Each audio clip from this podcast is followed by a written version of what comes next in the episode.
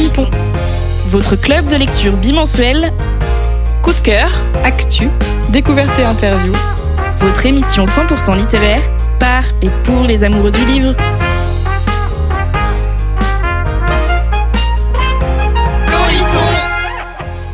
Bienvenue dans Quand lit-on, votre club de lecture radiophonique à retrouver en podcast, à la radio et sur Twitch. À la base, on partage une passion, la lecture, mais on est aussi devenu une joyeuse bande d'amis. Au programme, coup de cœur, événements, invités et débats. Retrouvez-nous aussi sur Instagram, camp.ly.on, pour encore plus de fun et de coulisses. Alors, quand est-ce qu'on lit? C'est le moment actualité, le moment de rattraper tout ce qu'on a manqué. Alors, quoi de neuf? L'équipe On commence avec toi Cassandre. Bonjour à tous, bonjour à toutes. Ça fait du bien de reprendre cette nouvelle saison euh, à vos côtés. Euh, pour moi, euh, ce mois d'octobre, pour mon Quat Neuf, c'est naturellement orienté vers Octobre Rose. C'est une campagne de sensibilisation au cancer du sein qui a vu le jour en 1944 en France et qui est renouvelée tous les ans depuis. Vous en avez forcément entendu parler. Il faut savoir que le cancer du sein, c'est la première cause de mortalité chez la femme, alors qu'aujourd'hui, les dépistages en France, c'est gratuit. Vous pouvez les faire de manière régulière et qu'on pourrait prendre en charge de nombreuses femmes et de nombreux hommes, car il ne faut pas les oublier dans ces cancers. Et dans 9 cas sur 10, si un cancer du sein il est pris assez tôt, il peut être guéri. Euh, notamment sur les projets d'Octobre Rose cette année, il y en a de nombreux à travers toute la France et dans le monde pour sensibiliser et collecter des dons pour soutenir la recherche. Par exemple, ici à Caen, euh, il y a l'ASPTT et la Ligue contre le cancer qui organisent une marche solidaire de 4 km de l'ASPTT à la bibliothèque Alexis de Tocqueville. L'inscription est de 10 euros par personne et l'intégralité des dons est reversée à la Ligue contre le cancer. Merci beaucoup Cassandre, c'est hyper important, tu as raison et euh, c'est choquant que ce soit la première cause de mortalité euh, chez les femmes. On continue ce petit tour de table avec Ophélie. Toi tu nous parles d'un tout autre sujet. Oui, alors moi en fait euh, j'ai fait un peu, euh, j'ai été happée par le travail, donc en fait j'étais plutôt sous un tunnel euh, pendant un mois, mais quand même, moi j'ai décidé de me vider la tête avec non pas un livre mais un jeu vidéo cosy. Donc ça faisait longtemps que j'étais pas venue faire la geek sur quand lit-on et quand est-ce qu'on lit? Donc j'avais envie de vous partager mon dernier coup de cœur, le bien nommé Wild Flower, Flowers pardon, de Studio Dry Dock, qui sont des développeurs australiens de Melbourne. Donc le jeu n'est d'ailleurs pas si vieux. Euh, il est sorti en février 2022 et je le découvre que maintenant. C'est un peu la honte. Hein. Euh, mais voilà, il y a une grosse communauté de joueurs qui suivent ses évolutions et puis il y a des goodies qui se vendent à gogo. Donc vraiment, checker ce jeu, c'est incroyable. Euh, en fait, vous incarnez, vous incarnez Tara, qui est une jeune fille qui, après s'être fait larguer par son fiancé et avoir perdu son job, débarque sur une île pour aller aider sa grand-mère à la ferme. Donc ça, c'est vraiment le, pitch du jeu de Cozy. Euh, ensuite, bah, du coup, elle va découvrir que sa grand-mère fait partie euh, d'un, on va dire, d'un club de sorcières et euh, elle va apprendre des sorts et des potions magiques pour aider les habitants de l'île, mais aussi pour changer les saisons. Voilà, c'est ça le but du jeu. Le graphisme est très mignon, l'île ne manque pas de coins à explorer. vous avez un doublage des voix en anglais des personnages qui les rendent très attachants. Je vous rassure, il y a des sous-titres. Et puis, euh, en fait, comme dans tous les farming games, vous avez le droit de vous marier avec euh, l'un des habitants ou plusieurs. Hein. Vous pouvez aussi larguer l'ancien et vous remarier avec un autre. À vous de voir. Donc, un habitant ou une habitante. Et euh, donc voilà, j'ai à peine fini l'histoire que j'ai déjà envie de recommencer à y jouer. Merci beaucoup. Je l'ai vu euh, quand tu l'as partagé en story. Vraiment, ça me donnait trop, trop, trop envie. Et euh, je pense que là, du coup, pour l'automne qui commence à arriver, hein, euh, voilà, je pense que je, je, vais craquer, même si les jeux vidéo et moi, vous savez que c'est pas la grande histoire d'amour. On continue avec toi, Manon, qui nous parle de la rentrée littéraire. Et oui, alors déjà, je suis trop contente de vous retrouver. Et il s'est passé pas mal de choses pour moi ces derniers temps, puisque depuis maintenant quelques mois, je suis apprentie en librairie. Et j'ai donc pu assister pour la première fois à la ruée vers l'or de la littérature, la rentrée littéraire, et surtout y assister, de l'intérieur. Donc je voulais vous faire un petit retour sur les titres qu'il ne fallait pas manquer, ou en tout cas qu'on a très bien vendu à la librairie. Donc évidemment, euh, carton plein pour euh, Picopombe d'Amélie Nothomb, L'enragé de Sor Chalandon et Veiller sur elle de euh, Jean-Baptiste Andrea. C'est vraiment des auteurs qui sont déjà plébiscités depuis plusieurs années Donc on a évidemment retrouvé sur les tables, mais on a aussi retrouvé de belles surprises avec euh, la, prochaine fois que tu mordras la poussière, le premier ouvrage de Panayotis Pasco, euh, qui est un humoriste que j'aime énormément. Et euh, c'est vrai que c'est un livre que j'ai pas encore eu l'occasion de lire, mais qui me fait très très envie. Sur, il revient beaucoup sur son homosexualité, etc. Et ça a l'air d'être très poignant. On a aussi Trust de Hernan Diaz, qui est un livre de science-fiction qui a l'air très intrigant et j'ai vu pas mal de gens me le demander, donc je me demande ce qu'il peut bien y avoir l'intérieur. Ou encore Demain et Demain et Demain de Gabriel Zevin, que j'ai vu passer plusieurs fois sur les réseaux et pareil, qui m'intrigue vraiment beaucoup. Et je vois Camille qui secoue la tête à côté oui, de moi. Donc, euh, oui, oui, parce que euh, en plus ça parle de jeux vidéo, donc ça fait le lien avec euh, Ophélie. Et je pense que Ophélie, ce serait un livre pour toi du coup. Ah ouais, et bah tu peux venir l'acheter à ma librairie. je. Et on a aussi du très bon euh, côté jeunesse avec euh, le très attendu Tant que fleuriront les citronniers euh, de Zulfa Katou aux éditions Nathan, donc qui parle de la guerre en Syrie, qui a l'air d'être un récit très très poignant. Euh, la maison sous la maison d'Émilie Chazeran, qui a l'air aussi euh, très sympa. Donc euh, là beaucoup plus jeunesse. Donc on est sur un conte fantaisiste aux thématiques vraiment fortes. J'ai vu qu'on parlait de harcèlement scolaire notamment, ou encore le retour de Marie Pavlenko avec Rita, qui a l'air encore une fois très poignant et waouh, je sens que je vais pleurer quand je vais le lire. Donc voilà, donc évidemment c'est un petit tour d'horizon qui est très loin d'être exhaustif. Euh, je pense qu'on a tous repéré des titres euh, de la rentrée littéraire parce que mine de rien il y a eu du très très bon cette année. Donc euh, moi je serais trop curieuse de savoir les titres que vous vous avez repérés. C'est trop dur. Bah, clairement, moi, impossible de, de choisir. Et je crois que j'ai un peu fait une overdose de la rentrée littéraire cette année. D'ailleurs, je voulais savoir, toi, du coup, de l'autre côté, tu l'as vécu comment? Bah, c'est vrai que déjà d'avoir euh, la masse de cartons, pour vous donner une idée, il y a des jours où on avait euh, 100 cartons de livres à déballer. Et euh, de faire une journée entière où tu fais que déballer les cartons, c'est très long. Et en même temps, en fait au début t'es là et t'es émerveillé par tout ce que tu déballes. Et puis à la fin tu fais oh encore un, oh ça encore et quand tu reçois euh, bah, euh, deux cartons entiers d'Amélie Nothomb, euh, voilà t'es vraiment euh, ravi euh, pendant deux minutes quoi. Après, tu te dis, bon, bah, il va falloir trouver de la place. Et ça, c'est vraiment le casse-tête, je pense, quand t'es libraire et qu'il y a la rentrée littéraire, c'est de trouver de la place dans tes étagères. C'est un casse-tête. Clairement, les libraires sont les meilleurs, sont les champions de- du Tetris, euh, j'imagine. Euh, du coup, moi, de mon côté, je, je dois dire qu'avec la météo, j'étais pas du tout dans le mood pour me, le, pour me lancer dans le Pumpkin Autumn Challenge cette année.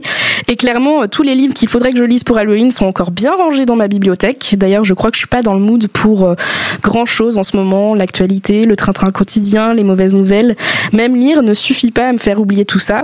Du coup, j'ai envie de vous parler euh, de chocolat. Parce que le chocolat, ça fait toujours plaisir, ça aide toujours à aller mieux.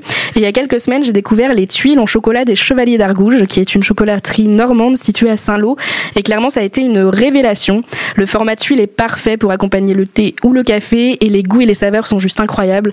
Amandes caramélisées, caramel au beurre salé, orange confite, et mon préféré, popcorn caramélisé. Voilà, je lance ça comme ça, mais si vous n'avez pas trop le moral et que vous voulez soutenir une chocolaterie de la région, je vous recommande les Chevaliers d'Argouges. En plus, comme on approche bientôt de la saison de Noël, il n'y a pas de raison de se priver. Thomas, pour cette émission spéciale adaptation, tu viens nous parler du meilleur manga de tous les temps. Alors, euh, je... ce n'est pas le meilleur manga de tous les temps. C'est la plus grande œuvre du 21e siècle, il faut le dire. J'avais prévenu que ce ne serait pas du tout objectif. Euh, non, évidemment, on ne pouvait pas euh, commencer cette émission euh, spéciale adaptation sans parler du plus gros événement série de l'été, je pense. Probablement ce qui était le plus attendu, en tout cas depuis des années et des années, puisqu'on s'intéresse à une fanbase de plusieurs millions de personnes à travers le monde. Euh, je parle bien évidemment de One Piece. One Piece qui, euh, avant du coup d'être une série qui est sortie sur Netflix le 30 ou 31 août, si je ne m'abuse, pour finir euh, finir l'été. D'ailleurs, euh, c'est pas du tout motivant pour reprendre le travail. Je tiens à le dire. Et, donc qui est un manga, évidemment, manga de Eiichiro Oda, pub- pré-publié dans le Weekly Shonen Jump, donc au Japon depuis 97, si je ne dis pas de bêtises. Et euh, alors, je sais que autour de la table, ça me fait mal de le dire, mais certains ont découvert très récemment l'œuvre. Donc il y a encore deux trois personnes dans le fond qui ne connaissent pas One Piece. En tout cas, qui ne le connaissaient pas il y a encore il y a encore quelques temps. Mais heureusement, tu es là pour euh, pour rétablir tout ça. Exactement, exactement. One Piece, de quoi ça parle? En fait, ça parle d'un d'un ado, même si bon, il a 17 ans, mais dans sa tête, c'est plus un ado que qu'un jeune homme. Hein. On, on va pas se le cacher. Euh, dont tout simplement le rêve, c'est de prendre la mer en tant que pirate, puisque pour lui, la piraterie, c'est pas euh, c'est pas être un méchant euh, boucanier, c'est pas tirer sur des gens, c'est tout simplement euh, l'expression la plus pure de la liberté. Et c'est ce qui va motiver toutes ces aventures, c'est ce qui va motiver ces rencontres surtout qui vont façonner l'œuvre, façonner le récit. Et par contre, on a eu très peur quand ils ont annoncé le live action, parce qu'on avait tous des très mauvais souvenirs. On se souvient tous, ça va vous faire mal, de Dragon Ball Evolution. on se souvient tous du Death Note déjà de Netflix qui était ah ouais, non. un drame. J'en pleure encore. Et évidemment, du coup, on en a beaucoup parlé en amont. C'est un projet qui a été annoncé il y a déjà 5 ou 6 ans, avec beaucoup de budget. Euh, on promettait un fiasco. Et finalement, en tant que fan, personnellement, j'ai trouvé que c'était une très très franche réussite. Déjà parce que c'est une superbe porte d'entrée euh, pour l'œuvre. Euh, c'est pas l'œuvre la plus inaccessible du monde. Hein. Ça reste un manga pour les pour les euh, ados et les jeunes adultes, on va dire initialement mais euh, c'est la série se regarde avec euh, plaisir. C'est un vrai bon divertissement. J'avais un peu d'inquiétude parce que là, ça retrace tout le premier arc sur le découpage qui allait être fait. Après, on savait que Ichiro Oda allait être très très impliqué dans, dans la série. Et il s'avère qu'en réalité, le découpage est parfait. On a euh, tous les méchants du, premier arc et tout s'enchaîne euh, de façon tout à fait naturelle. Donc ça, c'est vraiment, c'est vraiment appréciable. Et euh, même si, bon, tout le casting est, fabuleux, il faut le dire. Notamment tout le casting des, des chapeaux de paille ou des Mugiwara pour ceux qui, regardent en, en japonais, l'animé notamment. Et euh, effectivement, tout le, casting est top, mais il faut quand même euh, souligner le, casting d'Iñaki Godoy, qui est, euh, qui est donc le personnage principal, Luffy, euh, qui était essentiel. Pourquoi? Parce que en réalité, One Piece est une œuvre super loufoque, mais qui traite de sujets extrêmement graves. Et pour le moment, on n'a que gratté la surface, mais vous verrez par la suite, si vous continuez la série ou si vous découvrez l'œuvre euh, par le manga, qu'il que y a des thèmes très très graves qui sont, euh, donnés. Et il était essentiel d'avoir euh, quelqu'un qui se rapproche vraiment de la personnalité de Luffy, parce que c'est la personnalité du personnage de Luffy qui justifie toutes les loufoqueries qu'on va croiser malgré les thèmes qui sont abordés. Et, sur ce point, ils ont, c'est clairement sans faute. Donc pour toutes ces raisons, je vous encourage à, à, regarder la série One Piece et surtout à aller plus loin parce que parce que l'œuvre dans son entièreté est absolument fabuleuse. Voilà. Ouais, et moi, bah du coup, euh, Thomas est un grand fan de, de One Piece et moi, je les ai jamais lus. Mais c'est vrai que la série m'a totalement fait tomber amoureuse de l'univers, du personnage de Luffy qui est juste incroyable. Et euh, je crois que j'ai pleuré, hein, mais je crois que j'ai pleuré vraiment. Je me souviens plus, mais si, si, si, ah, bah. j'ai pleuré. J'ai pleuré euh, avant la fin de la saison et euh, voilà, c'est plein d'émotions. Donc euh, j'appuie ce que dit ce que dit Thomas. Si si je peux si je peux ajouter un mot, toi tu as pleuré du coup sur, euh, je sais plus à quel moment, mais à la fin de la, à la fin de la série. Euh, bon, euh, les, les, fans sauront de, de, quelle scène je parle, mais le chapeau sur la tête de, la, de Nami, évidemment, j'ai pleuré toutes les larmes de mon corps. Hein. ouais, ouais, ouais. ouais. Beaucoup. J'ai juste pour ajouter, j'ai découvert, hein, pareil, euh, j'avais vu euh, très peu de fois euh, l'animé euh, déjà japonais. Et en fait euh, la série m'a complètement fait tomber dedans. Et est-ce qu'il y a une deuxième saison confirmée du coup? On est d'accord, il y en a une qui arrive là? Enfin, qui Alors, pour le coup, oui, oui, la deuxième saison a d'ores et déjà été annoncée. Après, je pense qu'on ne l'aura pas avant 2025. Euh, après, on sait que le, on va dire, le gars qui bosse sur euh, pour Netflix dessus euh, a déjà envisagé avec Eiichiro Oda un découpage pour six premières saisons. Et ils estiment qu'à peu près, il faudrait entre 12 et 15 saisons pour clôturer, pour clôturer l'œuvre en série. Notre émission continue tout de suite avec la deuxième partie et notre invité de ce soir. Bonjour, Patrick Fia. Euh, donc euh, vous êtes donc pour ceux qui ne vous connaîtraient pas donc le réalisateur du film La Bête dans la jungle qui est sorti en salle donc euh, le 16 août 2023. Donc ce film donc, est adapté de la nouvelle éponyme d'Henry James qui est paru en 1903 si je dis pas de bêtises. Donc euh, votre film donc s'étend sur 25 ans et il raconte euh, les rencontres successives de John joué par Tom Mercier et May interprété par Anaïs de Moustier. Euh, donc ensemble, ils décident d'attendre dans une boîte de nuit une chose mystérieuse qui doit se produire et dont ils ne connaissent pas la nature et qui doit bouleverser la vie de, Jo- de John lorsqu'elle surviendra. Et du coup, on avait une première question qui est euh, assez large.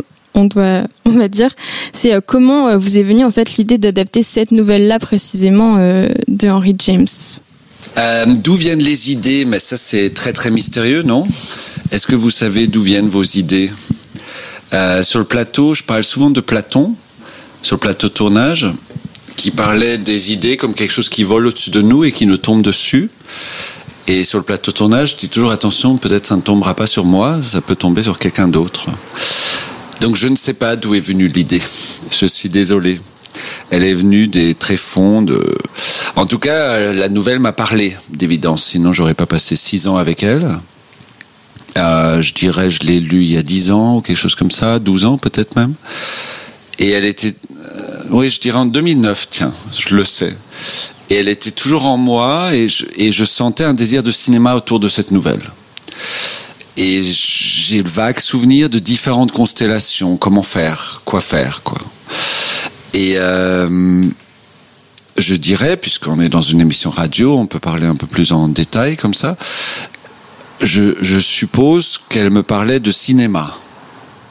Alors d'un côté, elle me parlait de la vie, évidemment, genre de, de cette bataille que nous connaissons tous entre ce que nous rêvons, ce que nous espérons, ce que nous attendons, et ça nous est tous arrivé, en attendant autre, autre chose, nous ratons la réalité, ce qui pourrait être, euh, ce qui est sous nos yeux, en fait.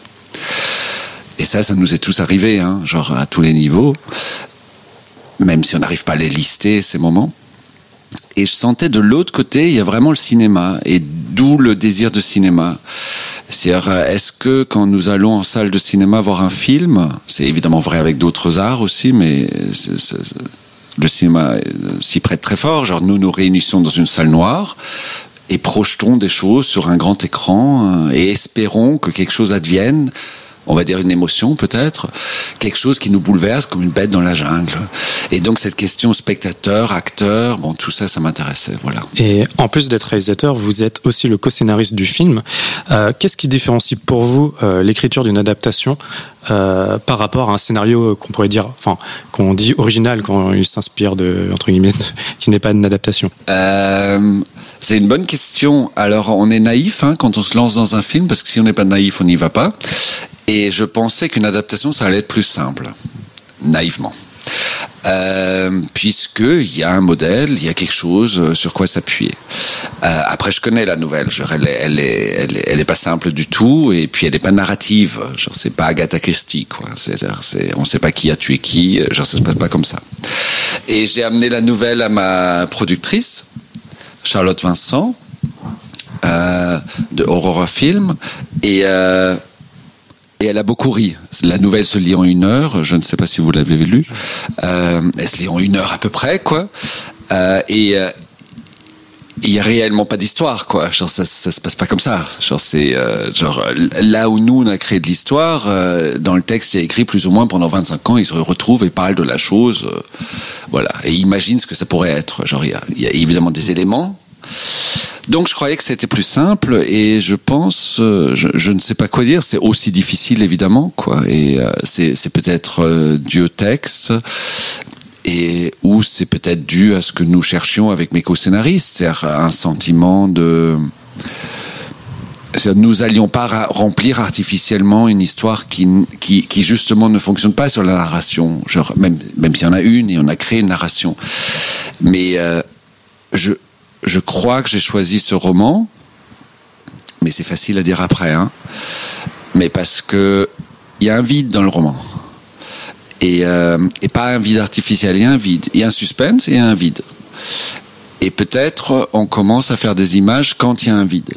pour peut-être remplir ce vide ou essayer de le imager ou de le de, de, de lui donner une matière quoi. Et du coup, ça a été un, terrain d'exploration, d'expérimentation. Ce vide, justement, vous en avez parlé parce que dans le dans le roman, il se remémore plutôt des souvenirs. Enfin, le narrateur euh, explore la psyché du, du, personnage de John. Et comme vous l'avez dit, il y a très peu d'action, c'est de l'attente. Et euh, donc voilà, vous c'était quand même un, terrain d'exploration, je suppose, de pouvoir imaginer, en fait ce monde qui n'est pas dans le roman. Bien sûr. Euh, après, c'était, euh, il y a des choses, euh, c'était pas simple à faire, mais c'était des, choses simples. C'est-à-dire, nous aimions ces personnages. Par exemple, moi, j'adore ces personnages, et dans le roman, je les aime. J'aime May, j'aime spécialement May. Euh, je dirais, genre, évidemment, John est, vraiment hermétique, donc peut-être aussi hermétique à l'affection, mais même je, je, le comprends et nous sommes tous un peu John. Mais nous sommes surtout, genre, je me sens surtout May, c'est-à-dire, oui, allons-y, la vie doit être grande, genre, cette euphorie du plus et, et de se jeter, en fait, dedans, quoi.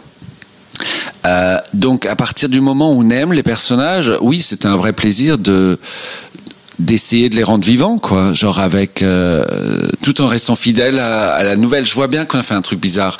C'est-à-dire, je, mais on l'a pas fait consciemment, mais je crois qu'on a été très fidèle et très très libre. Et c'est un mix un peu bizarre parce que c'est vraiment tout le roman hier. Hein. C'est, bon, il y a quelques, il y a des personnages en plus et tout ça, mais bon, c'est le roman. Et euh, et en même temps, évidemment, ça l'est pas parce que j'imagine on va y venir la boîte de nuit. Mais avant de parler du coup de cette boîte de nuit, il y a une autre question qui nous est venue, c'est que le, c'est vrai que vous placez euh, l'histoire d'une façon assez contemporaine à la nôtre et euh, c'est pas du tout le cas dans le roman en fait. Est-ce que c'est un choix qui s'est imposé tout de suite de le, de le placer près de nous en fait? Alors euh, pas du tout. Je, je sentais que j'allais jamais faire un film en 1903 ou ou on va dire, je sais pas à quelle époque se passe vraiment l'histoire, mais on, on ils le disent pas vraiment. Ils le disent pas, mais on sent que ça se passe un peu avant. Hein, on sent que c'est un peu fin 19e siècle. On sent encore un truc très 19e siècle, quoi. Et je sentais que ça, j'allais pas faire. Que un, je crois, je sais pas faire, et deux. Euh, deux, c'est très difficile à faire et je me méfie beaucoup des reconstitutions. Je sais pas mon monde ça. Euh, donc oui, dès que je rêvais autour de cette nouvelle, c'était euh, pour une époque plus proche de la nôtre, quoi. Et euh, et c'est, je dirais, il y a, six ans, quelque chose comme ça. Un jour, en rentrant chez moi, dans la rue, comme ça, une, nouvelle idée m'est tombée dessus, mais vraiment dans un virage, un virage avant de chez moi là, genre en marchant. Et euh, vraiment dans le virage, je, je sais pas mensonge, j'ai compris ah oui c'est en boîte qu'il faut le faire. Et j'étais, je suis arrivé chez moi, je j'ai pris mon, mon, courrier dans ma boîte aux lettres et j'étais sûr en fait, c'est en boîte qu'il faut le faire. Alors après j'ai réfléchi, pourquoi boîte, qu'est-ce que ça veut dire et tout ça, mais et, euh, et on n'analyse pas tellement les choses quand on les fait parce que vraiment on les fait quoi, comme il y a quelque chose de manuel dans la façon de faire un film, même de l'écrire quoi. C'est pour ça que c'est si fastidieux d'ailleurs. Euh, mais rétrospectivement, ou à un moment, j'ai compris est-ce que la boîte n'est pas n'est pas de nos jours un lieu réel, un vrai lieu où nous expérimentons leurs questions? Dire la projection des choses, l'attente, le désir de vivre plus, de vivre en dehors du temps, de d'échapper au réel, et en même temps où nous où nous ratons le réel aussi. Genre pourquoi on est si triste à la fin d'une fête? Pas seulement parce que le monde de rêve est passé, parce que nous voyons aussi que pendant ce temps nous avons perdu quelque chose, perdu quelque chose de la vraie vie. Genre ce, ce n'est surtout pas moral, mais vous voyez ce que je veux dire? C'est une sorte de le gain de quelque chose de plus grand et la perte de quelque chose de plus quotidien. Voilà. John est le personnage, plutôt le personnage principal dans la nouvelle de, Henry James, puisque c'est raconté un peu de son point de vue. Euh, mais vous, vous n'avez pas fait ce choix-là. Vous avez fait le choix davantage de de mettre une égalité entre les deux personnages, comme vous l'avez rappelé par rapport à May. Est-ce que pour vous, c'est une manière de peut-être mieux comprendre l'histoire de James? Euh... Effectivement, je dirais même que May, le personnage principal, mais d'une manière euh, bah, pas évidente, mais si, si on veut, pour elle, elle, est pour moi, je dirais, la locomotive secrète du film. C'est-à-dire, euh, lui, il a son idée fixe, ok? Donc, il est dans une sorte de non-mouvement, euh, genre mouvement direct. euh, Il n'y a pas de virage possible et tout ça. Mais bon, c'est un personnage très riche, mais mais il est obsédé, quoi. Et elle, elle navigue, elle vit. Et donc. Je crois que c'est elle qui rend ça vivant et c'est elle qui vit l'histoire. Donc je vous ai parlé de l'affection que j'avais pour ce personnage et je crois que c'est assez. Au début, on partait sur lui, après ça devenait un équilibre, et je crois à la fin de, du scénario, qui était vraiment difficile à écrire ce scénario. Genre, c'est très facile maintenant d'en parler, mais c'était très difficile à écrire. Genre, c'était vraiment deux ans, trois ans tous les jours. Quoi. Et à la fin, on a trouvé cette clé grâce à la troisième scénariste, Jeanne Schweb, de tiens, si on commençait le film par elle, quoi, on savait jamais par qui commencer, quoi. Et là, on commence par elle, c'est elle qui arrive en pote. Et ça nous a beaucoup aidé, quoi. Genre, tout à coup. Euh, tout à coup, on comprenait mieux le rythme. C'est elle, ce party girl, nana, tout cette, toute cette joie, quoi. Et je dirais, il y a une autre chose essentielle qui répond peut-être à votre question. Le roman a un côté 19e siècle, on l'a dit. Il y a tout un sujet du roman que nous nous n'avons pas traité dans le film, qui est, alors je ne sais pas si j'arrive à le résumer en deux secondes, mais qui est un peu euh, le côté social, c'est-à-dire que cet homme a besoin d'une femme à ses côtés pour paraître normal euh, face à la société. Elle est, étant désargentée, elle se sacrifie un peu, machin, ce genre de situation. Évidemment, ça me parlait pas du tout, ça. Cet aspect-là ne me parle, ne me parle pas. Oui, ne, ne, ne me parlait pas dans le cadre d'un film de nos jours, quoi. C'est le sacrifice ne m'intéresse pas du tout comme sujet là. Ça, ça me semble pas du tout le sujet. Genre, je pense qu'ils sont tous les deux aussi tarés l'un que l'autre. Ils, y vont ensemble et, et même quand lui il doute, elle y va plus, quoi. Je, je, bon, c'est une histoire à deux, quoi, pour moi. Et donc on a on a inversé les rapports sociaux. Elle a un mari qu'elle n'a pas dans la nouvelle. C'est pour moi, elle est libre parce que je les vois, comment dire, je ne sais pas si vous allez y arriver à Duras, mais euh, euh, pour moi, elle sait ce qu'elle fait. Et elle le fait aussi euh, follement que lui, on va dire. Et il euh, y a un autre, il y, y, a un personnage qui se retrouve donc à la fois euh, dans le dans la nouvelle et dans le film, mais qui est quand même très différent, c'est le narrateur, du coup, qui est euh, dans le film, donc une narratrice, donc qui est jouée par Béatrice Dalle. Et nous, c'est un personnage qui nous a pas mal fasciné euh, à, à, la vision du film et euh, en fait on se demandait comment en fait vous avez fait naître ce personnage qui à l'écrit n'a pas de corps en fait ah, c'est bien toutes ces questions après on sait plus comment on a fait elle était là très vite c'est elle est venue avec la boîte de nuit. Moi, j'ai déjà tourné avec Béatrice Dalle, donc il y avait un grand désir de tourner avec Béatrice Dalle, et ce rôle-là était tout de suite écrit pour elle. J'arrivais comme une évidence. Il y avait Béatrice Dalle en physionomiste. On l'appelait physionomiste, pas évidemment pas videuse, qui est un qui est un mot très moche. L'idée n'est pas du tout de vider, de, virer quelqu'un, mais au contraire de lire dans les visages euh, jusqu'où es-tu prêt à aller, quoi, dans l'abandon, dans la nuit. Et euh, ça partait du plaisir de tourner avec Béatrice Dalle. Et puis l'aspect narrateur était toujours là aussi. Alors plus ou moins, où ça bougeait beaucoup. C'est plutôt quelque chose qui bouge aussi encore au montage. La plupart de, des phrases qu'elle dit sont de James, mais pas toutes. Je crois c'était aussi une ça me semblait juste de rendre au roman ce que lui on lui avait pris quoi c'est le côté roman genre c'est je, je, fais partie peut-être des réalisateurs qui montrent ce qu'ils font dans leurs films. Genre, on sent les choix, on sent les, qu'on les ressent la fabrication du film. Bah donc, j'imagine, je, je, souhaitais aussi montrer, oui, ça vient d'un roman, tout ça. ça a été raconté, ça a été un récit, ça a été un récit d'un grand écrivain. Et euh, et donc, ce, ce, ce côté romanesque, ou en tout cas la forme du roman, m'intéressait. Et euh, vous en parliez un peu tout à l'heure, mais euh, du coup, avant que vous l'adaptiez au cinéma, ça a été adapté donc euh, au théâtre par Marguerite Duras.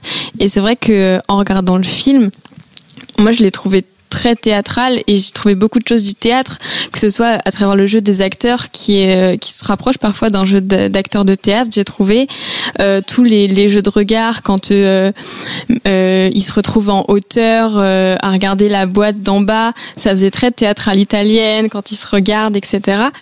Et du coup, euh, vous avez déjà un peu répondu, mais est-ce qu'il y avait, euh, pourquoi cette envie de, théâtralité en fait dans l'adaptation? Est-ce que c'était euh, pour aussi faire un hommage à Marguerite Duras, ou est-ce que c'était quelque chose que vous avez trouvé logique en fait à la lecture? Alors, je vais. Il y a deux réponses. Première chose, j'ai lu l'adaptation de Duras, qui est belle, mais qui me parle pas tellement en fait. Euh, je l'ai vu aussi au théâtre, adapté. Euh, c'est une très belle adaptation, mais si vous voulez, euh, pour le dire vite, rapidement, je crois qu'elle, qu'elle, le sujet qui l'intéresse dans la nouvelle n'est pas celui qui m'intéresse. Et alors, évidemment, elle aussi, il y a plusieurs sujets qui l'intéressent, mais chez elle, c'est quelque part l'impossibilité de l'homme et de la femme de s'aimer. Et il y a quelque chose de très genré, très important là. C'est le gouffre qu'il y a entre l'homme et la femme. Alors c'est une lecture absolument possible. Mais euh, il y a énormément de lectures possibles de ce roman. Je, je pense inépuisable. Et d'ailleurs au scénario, on a évité de trop lire de littérature théorique dessus parce qu'on n'aurait jamais pu écrire. Quoi. Il y a tellement de possibilités, genre des possibilités de l'homosexualité. Il y en a plein. Quoi.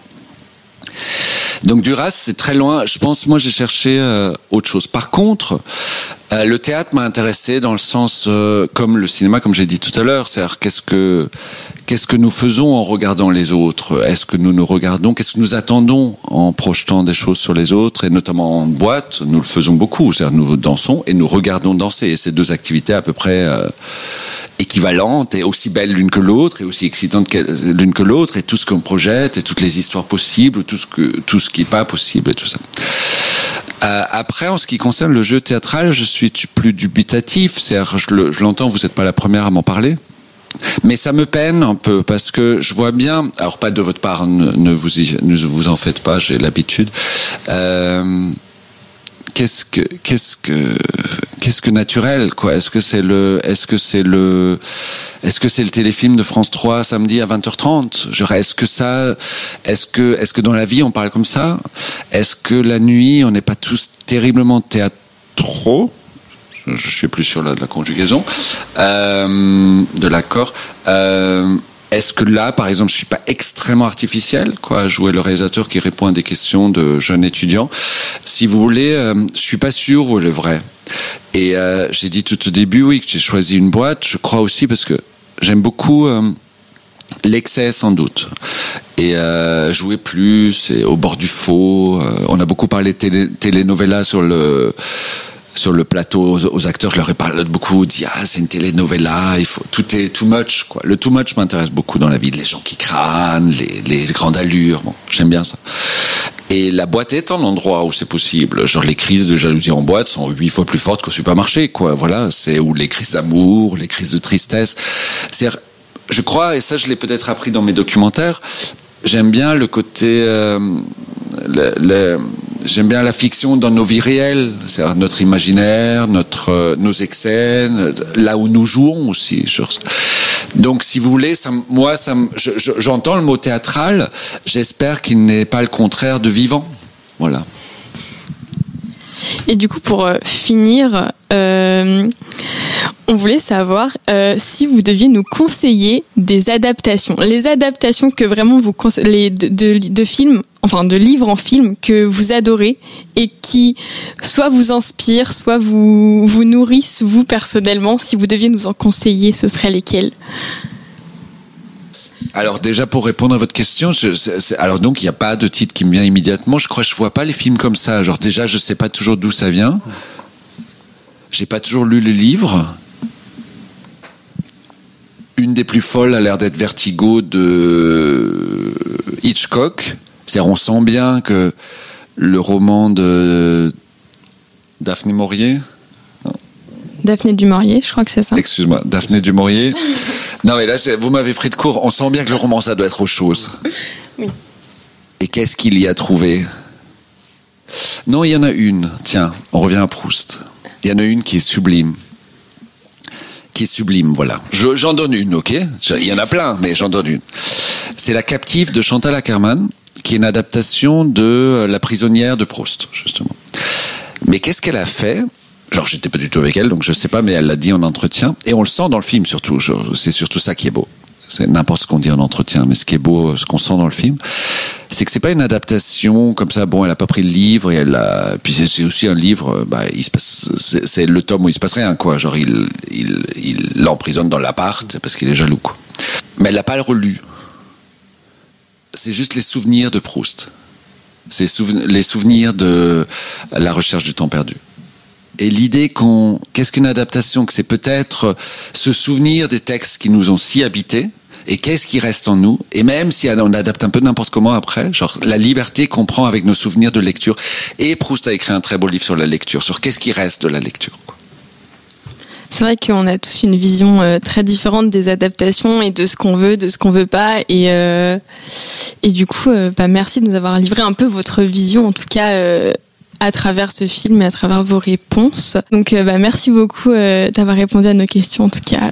merci à vous deux C'est le moment de prendre de quoi noter parce que tout le monde aujourd'hui a pour objectif de faire augmenter vos pales et allonger vos wishlists. C'est parti pour les conseils lecture de l'équipe et on commence avec toi Ophélie. Alors oui, donc euh, comme on est en octobre, je me suis dit qu'il était de bon ton de parler d'un livre qui fait peur, bien sûr, adapté en film d'horreur. Euh, et quoi de mieux que de parler de Doctor Sleep, euh, qui est euh, donc un livre de Stephen King, la suite assumée de Shining. Si cela ne vous dit rien, donc Shining est une histoire de Stephen King qui a été adaptée par le réalisateur Stanley, Kubrick en 1980 et dont la fin du film a été littéralement détestée par le grand King, qui a reproché à Kubrick de ne pas avoir respecté son œuvre. Donc pour revenir rapidement sur Shining, pour ceux qui ne l'ont pas vu, c'est l'histoire d'un gardien d'hôtel, Jack Torrance, qui vient avec sa famille pour passer de longs mois d'hiver à l'hôtel Overlook euh, dans les montagnes du Colorado. Et son fils Danny a un don de médium, le Shining, qui et donc il subit des visions terrifiantes euh, dans l'hôtel qui est vraiment hanté. Euh, dans Doctor Sleep, donc, on retrouve la vie adulte de Danny, qui a grandi avec le traumatisme de l'hôtel Overlook et a des difficultés à vivre avec son don. Il va cependant faire la rencontre d'une autre petite fille. Abra, qui elle aussi est douée du Shining, mais qui le prévient d'un danger. En effet, il y a un groupe de gens étranges qui s'appelle le Nevray, euh, qui est à la recherche d'enfants qui ont la capacité du Shining et se nourrissent de leur pouvoir pour avoir la vie éternelle. Euh, Stephen King a tenu à creuser le passé familial de Danny dans son livre pour aborder les thématiques de la maltraitance et de l'alcoolisme, qui n'avaient pas été prises en compte par Stanley Kubrick. On a plutôt l'impression que euh, dans le film de Shining, le personnage devient juste fou, le personnage du père, sauf que c'est pas le cas, il est alcoolisé. Et euh, donc dans Doctor Sleep, le film, le réalisateur Mac Flanagan que j'adore, euh, voilà, on le connaît pour des séries d'horreur Netflix de belle qualité comme The Hunting of Hill House, si vous l'avez pas vu. Euh, donc lui, il a très bien su retranscrire l'aspect de Danny alcoolisé. Ewan McGregor, qui donc l'incarne, est très convaincant à l'écran, aux prises avec une bouteille d'alcool et son Shining. Et Rebecca Ferguson, c'est une méchante hyper flippante qui n'a littéralement peur de rien et même pas de l'hôtel Overlook. Alors que franchement, pour ceux qui l'ont vu, il est assez flippant.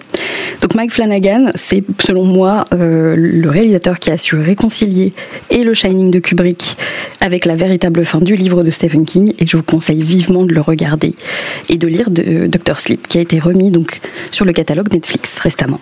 Bah, merci beaucoup. Et puis en plus, euh, Stephen King, euh, de nombreuses œuvres ont été adoptées euh, au cinéma ou en série. Donc euh, évidemment, il fallait qu'il fasse partie des conseils lecture de ce soir.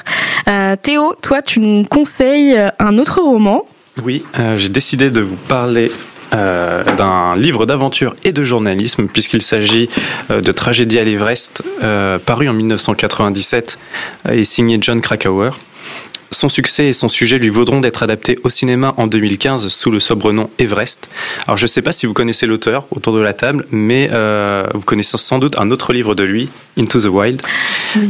Très gros succès aussi au cinéma. Euh, J'ai choisi de vous parler de- euh, du coup de ce livre plutôt que d'Into the Wild parce que euh, le récit vécu et retranscrit par Krakauer dans ce livre ici bah, m'émeut beaucoup plus en fait vraiment à chaque lecture que voilà à chaque fois que je, je le relis vraiment. Donc le livre traite d'une part de l'alpinisme et reflète l'état d'esprit qui anime les grimpeurs. Qu'est-ce qui les pousse à entreprendre ces ascensions à plus de 8000 mètres et à risquer leur vie? Mais son sujet concerne surtout un accident dont Krakauer euh, a été euh, le témoin direct. En fait, une tempête s'abat sur l'Everest le 10 mai 96 et surprend les alpinistes. Elle coûte la vie à plus de 8, membres des différentes euh, expéditions bloquées au sommet. Euh, John Krakauer, il, il faut savoir que c'est un journaliste outdoor et euh, euh, lui-même alpiniste, pardon. Euh, il est envoyé par un magazine pour faire le récit des premières ascensions commerciales sur l'Everest. Euh, Puisqu'avant les années 90, euh, bah, gravir le sommet de cette montagne était réservé plutôt aux, personnes expérimentées, aux aventuriers, aux plus téméraires, mais surtout des athlètes animés par cet esprit d'aventure. Et après, à partir des années 90, euh, le défi des guides est de faire monter euh, leurs clients jusqu'au sommet. En fait, euh, on parle de personnes riches, peu et voire pas du tout expérimentées en matière d'alpinisme. Et le défi pour eux, c'est de, les faire atteindre le sommet et de redescendre. Et en, malheureusement, il va y avoir une grave, une grave tempête qui va surgir le, le 10 mai et euh, les gens vont rester bloqués euh, à plus de 8000 mètres d'alti- d'altitude, pardon, dans ce qu'on appelle en fait euh, la zone de la mort. Littéralement, euh, l'oxygène est tellement raréfié qu'il y a des conséquences euh, sur votre organisme et votre, orga- votre organisme est en train de se, de se dégrader.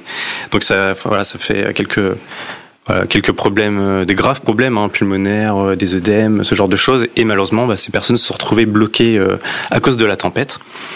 Et Krakauer, lui, va un peu souffrir d'une sorte de syndrome du survivant euh, un an après, et il aura besoin d'écrire ce livre. Euh, il décide de recueillir les témoignages des compagnons, euh, euh, de ses compagnons, et surtout de les confronter à ses propres souvenirs. Euh, et il se demande en fait s'il est coupable d'une certaine négligence, euh, négligence pardon, au moment des faits. Mais ce livre met surtout en lumière bah, les dangers que représentent euh, les expéditions commerciales pour les Sherpas, donc ce sont les porteurs de l'Everest, mais aussi les guides. Car en effet, bah, grâce à ces expéditions, bah, les Sherpas et leurs familles gagnent davantage euh, que le salaire moyen euh, au Népal, qui est d'environ 80 euros par mois. Mais malheureusement, bah, ça a aussi des conséquences sur leur vie. Euh, certains Sherpas disparaissent et leurs familles bah, se retrouvent euh, d'une part et malheureusement un manque d'argent. Et c'est, elles n'ont pas, je crois, forcément d'allocation de, compensation financière à, ce niveau-là. Mais aussi, bah, ça dégrade l'environnement. euh, Il y a de la pollution sur l'Everest du fait euh, des bouteilles d'oxygène, par exemple, vides, abandonnées. euh, voilà, c'est un exemple parmi d'autres. Donc voilà, moi je vous conseille vraiment de, de lire ce livre parce qu'il est, euh, voilà, il- c'est vraiment le récit d'une personne qui l'a vécu. euh, et puis, bah, ce style à la première personne, et moi, c'est quelque chose que j'adore dans les dans les livres. Voilà. Mais c'est vrai que ça a l'air hyper poignant. Merci, je connaissais pas du tout. Et euh, bah moi, euh, Into the Wild, à chaque fois, ça me fait pleurer quand même. Donc je pense qu'avec celui-ci, euh, je risque de pleurer encore plus. Donc merci Théo. Euh, on continue avec, euh, on part dans l'univers de l'imaginaire avec toi Cassandre et ton conseil. Oui, pour ceux qui ne le sauraient pas encore, je suis une grande, grande fan de Pierre Bottero, marchande de cœur à tout jamais. Et si son talent est reconnu de tous, ses sagas connues, ses adaptations, etc., notamment l'adaptation BD qui a été faite par Glénat euh, par le dessinateur euh, Lilian. Plus récemment, il y a un autre type d'adaptation qui a vu le jour avec le studio Andarta Pictures qui s'est lancé le défi d'adapter la quête des Willan en dessin animé. Vous avez peut-être vu passer le Kickstarter à l'époque sur les réseaux sociaux, etc. tourner. Et j'ai à la fois hâte et peur de découvrir cette adaptation. Déjà car, euh, comme beaucoup de mordus de Pierre Bottero, j'ai qu'une envie, c'est de faire vivre l'œuvre, qu'elle résonne à travers le monde. Tous ceux qui ne l'ont pas lu parce qu'ils lisent pas ou qu'ils osent pas lire quand ils sont adultes sur de la fantaisie jeunesse. Mais j'appréhende aussi cette adaptation parce que Gwendalavir, c'est vaste, c'est riche, c'est si particulier. Et euh, je redoute de découvrir comment va être euh, adapté le pouvoir de l'imagination, le trajet dans les spires, le don des Willan, le fait qu'elle imagine quelque chose dans sa tête et que ça prend vie sous nos yeux ébahis, comment retranscrire le sentiment de liberté qui émane des marchands, comment faire ressortir la pensée complexe de nos personnages, comment traduire par des mots la pureté des cités d'Algette ou d'Alphar. L'adaptation animée de la quête des Williams, c'est assurément un défi. À la lumière des premières esquisses que le studio euh, Andarta Pictures partage sur ses réseaux sociaux, je suis rassurée, le travail de réflexion, il a été poussé à son paroxysme et l'exécution, elle semble plutôt fidèle. Il n'en demeure pas moins que la meilleure adaptation au monde ne saura atteindre le de l'auteur, mais je, je vous dis à bientôt devant vos écrans pour découvrir ce petit bijou en devenir. C'est fou parce qu'à chaque fois que tu parles de la quête des Willan et de Botero, ça me donne envie de les relire et je l'ai toujours pas fait, mais il faut que je le fasse parce que vraiment, je pense que tu es la fan numéro un euh, de- du monde des Willan. Donc euh, voilà, on en reparlera du coup de cette adaptation euh, que j'ai hâte de voir euh, également. Evie, euh, on continue euh, les conseils lecture avec toi puisque tu nous parles d'un roman qui va être adapté à la fin d'année là.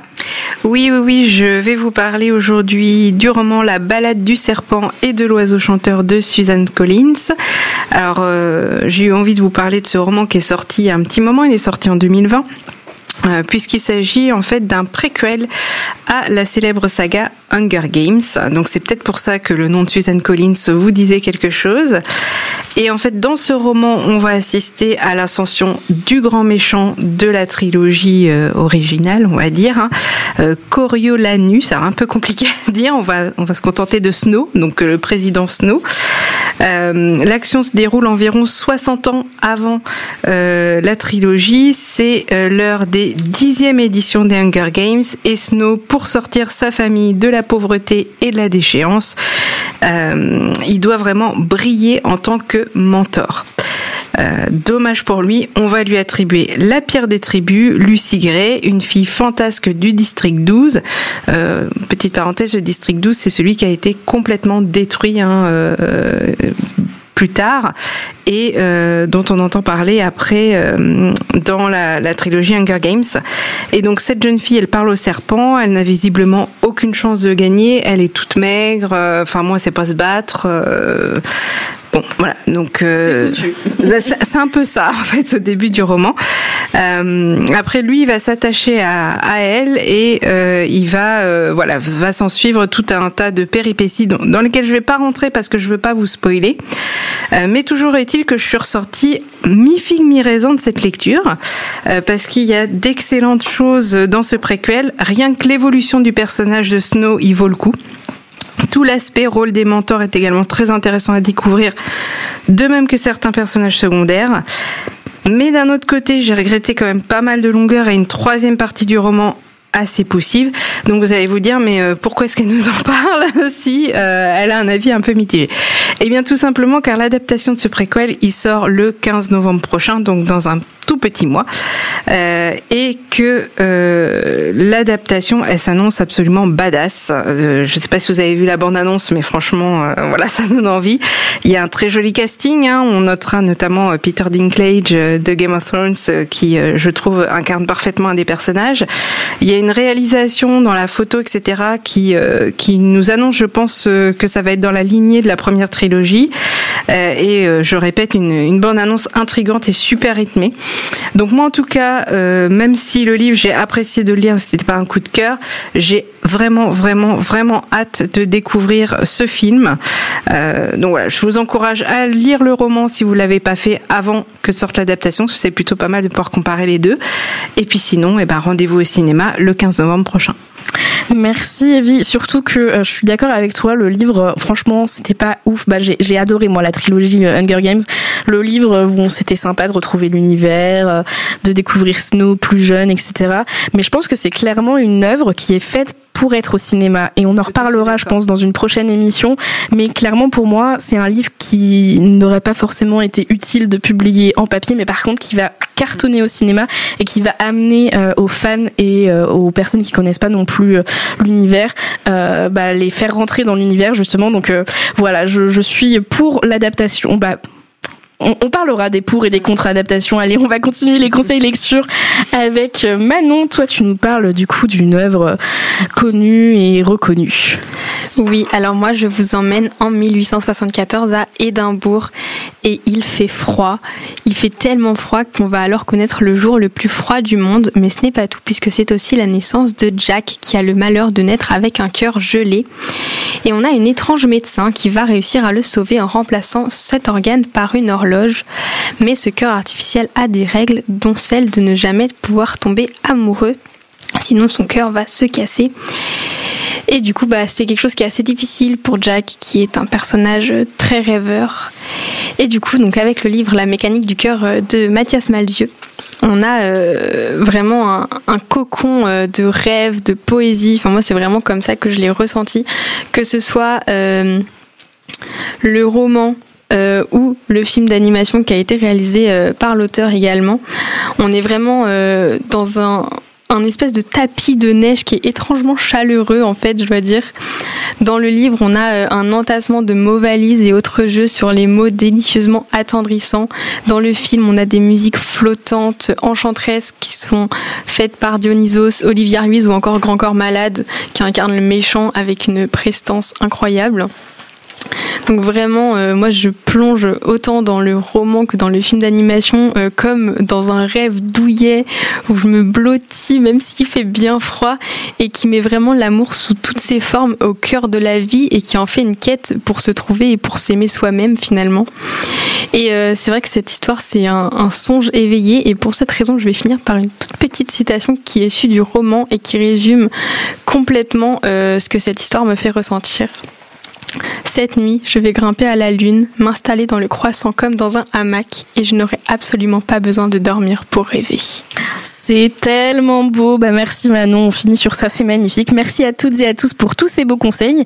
N'hésitez pas à partager avec nous vos recommandations euh, parce que je pense que cette liste évidemment de livres adaptés ou qui vont être adaptés est non exhaustive.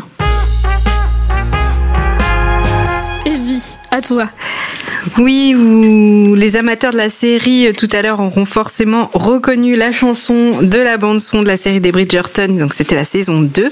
Et donc vous avez compris que nous allons parler des adaptations de romances historiques et des classiques de la littérature anglaise que l'on appelle les period drama ou les Regency drama, puisqu'elles se déroulent toutes à peu près à la même époque, au 18e, 19e siècle et généralement au Royaume-Uni. Donc ces adaptations, elles ont connu un boom il y a à peu près une trentaine d'années avec le succès de la série de la BBC. Je suis sûre que vous l'avez. Oh, il y a au moins au moins une personne ou deux qui l'a vu autour de la table. C'est l'adaptation d'Orgueil et préjugés avec euh, Calling First, euh, qui est absolument euh, grandiose quand il sort de de la fontaine, euh, tout tout mouillé. Bon bref, ne nous égarons pas.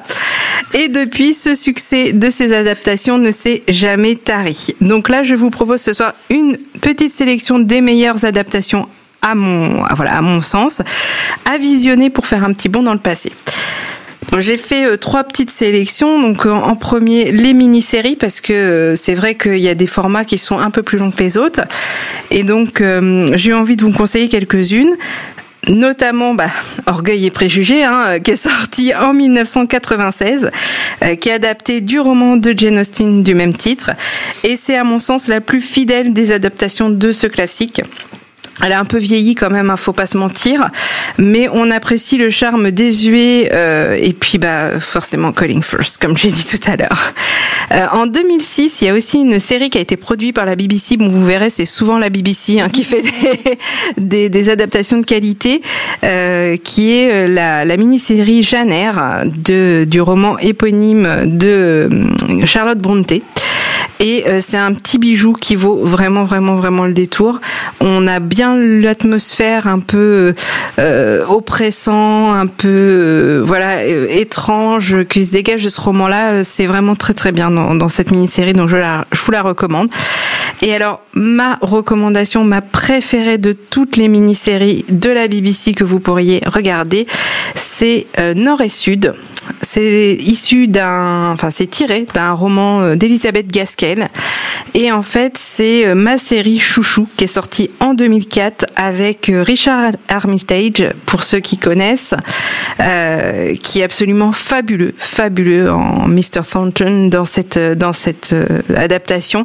Il y a beaucoup de beaux thèmes qui sont abordés la pauvreté, l'industrialisation, l'éducation. C'est une romance avec en fond la lutte des classes, la différence entre euh, le nord de l'Angleterre et le sud de l'Angleterre. Euh, vraiment, je vous, la recommande, que ce soit le livre ou la série, c'est fabuleux. En deuxième, si vous n'avez pas trop le temps de regarder une série, quelques petits films hein, pour euh, voilà faire passer des petites soirées. Orgueil et préjugés toujours, mais le film de 2005 avec Keira Knightley parce que c'est un film qui est tout en finesse, qui est vraiment très poétique, qui est porté par un très joli casting, une jolie bande son, une euh, photographie absolument magnifique. Donc vraiment à voir, à voir. Alors c'est totalement différent de l'adaptation de la BBC. Hein. Faut faut regarder en ayant conscience que c'est pas la même chose. Mais vraiment, c'est très très bien. Euh, je vous propose aussi une autre adaptation de Janer euh, qui date de 2011. Et là, on va pas se mentir, je l'ai mis dans la sélection uniquement pour les beaux yeux de Michael Fassbender. voilà, que vous connaissez euh, dans le rôle de Magneto dans la saga X-Men. Euh, qui, à mon sens d'ailleurs, est bien trop sexy pour incarner Rochester. Mais ça, c'est un autre débat. Euh, je vous propose en dernière sélection les quatre filles du Dr March qui est sorti en 1994, que pour moi, à mon sens, c'est un classique. Euh, c'est encore un film au charme un peu suranné, mais c'est une bonne adaptation de classique américain. Il y a une, autre version qui est sortie en 2019, euh, qui vient d'être disponible sur Netflix si vous voulez la regarder. C'est pas mal, mais pour moi, ça n'a pas le, le charme de la première. Et troisième sélection, les adaptations modernes. Et pour conclure, eh ben voilà, une petite adaptation, on va dire plutôt de romance historique hein, qui pullule sur sur les écrans ces dernières années. Et forcément, en premier lieu, on va parler de la saga des Bridgerton, qui est une série Netflix, une série moderne, fantasque, dotée d'un casting varié, multiculturel, une bande son qui est formidable. Hein, on l'a on l'a entendu. Euh, on dit un grand oui, on attend vivement la saison 3. Hein. Moi, je n'attends que ça. J'avais vaguement lu que ça sortait en décembre, mais en fait, mais pas du tout. Donc, je suis dépitée. A priori, ça sortira plutôt l'année prochaine. Il y a eu euh, un spin-off aussi, La Reine Charlotte, qui, à mon sens, est tout aussi bien, sinon meilleur. On en parlait tout à l'heure euh, en off. Euh, voilà, vraiment, je vous recommande. C'est une série qui est très très bien. Les livres sont très bien aussi, sont un peu différents, mais si vous avez envie d'une série qui va vous captiver et vous faire des petits papillons dans le ventre, regardez les Bridgerton. Et toujours sur Netflix, je vais vous euh, conseiller deux films qui sont sortis euh, l'année dernière et qui sont des adaptations très modernes de romans classiques. Donc euh, L'amant de Lady Chatterley et Persuasion. donc ce dernier, La Persuasion, c'est une adaptation extrêmement moderne d'un roman de Jane Austen. moderne tant sur la réalisation que le choix du casting, hein, puisque on a Dakota, Johnson, pardon, donc qui est euh, l'héroïne de la saga 50 nuances degrés, euh, qui joue dans dans cette adaptation qui est pour le coup extrêmement moderne. L'héroïne, elle s'adresse directement aux, spectateurs. Enfin, c'est très moderne. Je l'ai mis dedans. J'ai pas forcément accroché plus que ça, mais je trouve que c'est intéressant. Ça, voilà, ça change. Donc, je pourrais vous en citer encore des dizaines d'autres, mais je pense que vous avez déjà de quoi occuper vos soirées d'automne qui s'annoncent alors détendez-vous, servez-vous une boisson chaude, prenez un plaid et plongez dans l'univers doudou des périodes drama. C'était Quand lit-on Un podcast 100% littéraire à retrouver sur Twitch et Radio Toucan. Nous espérons que cet épisode vous aura plu et si c'est le cas, n'hésitez pas à en parler autour de vous et à nous rejoindre sur Instagram at camp.ly.on.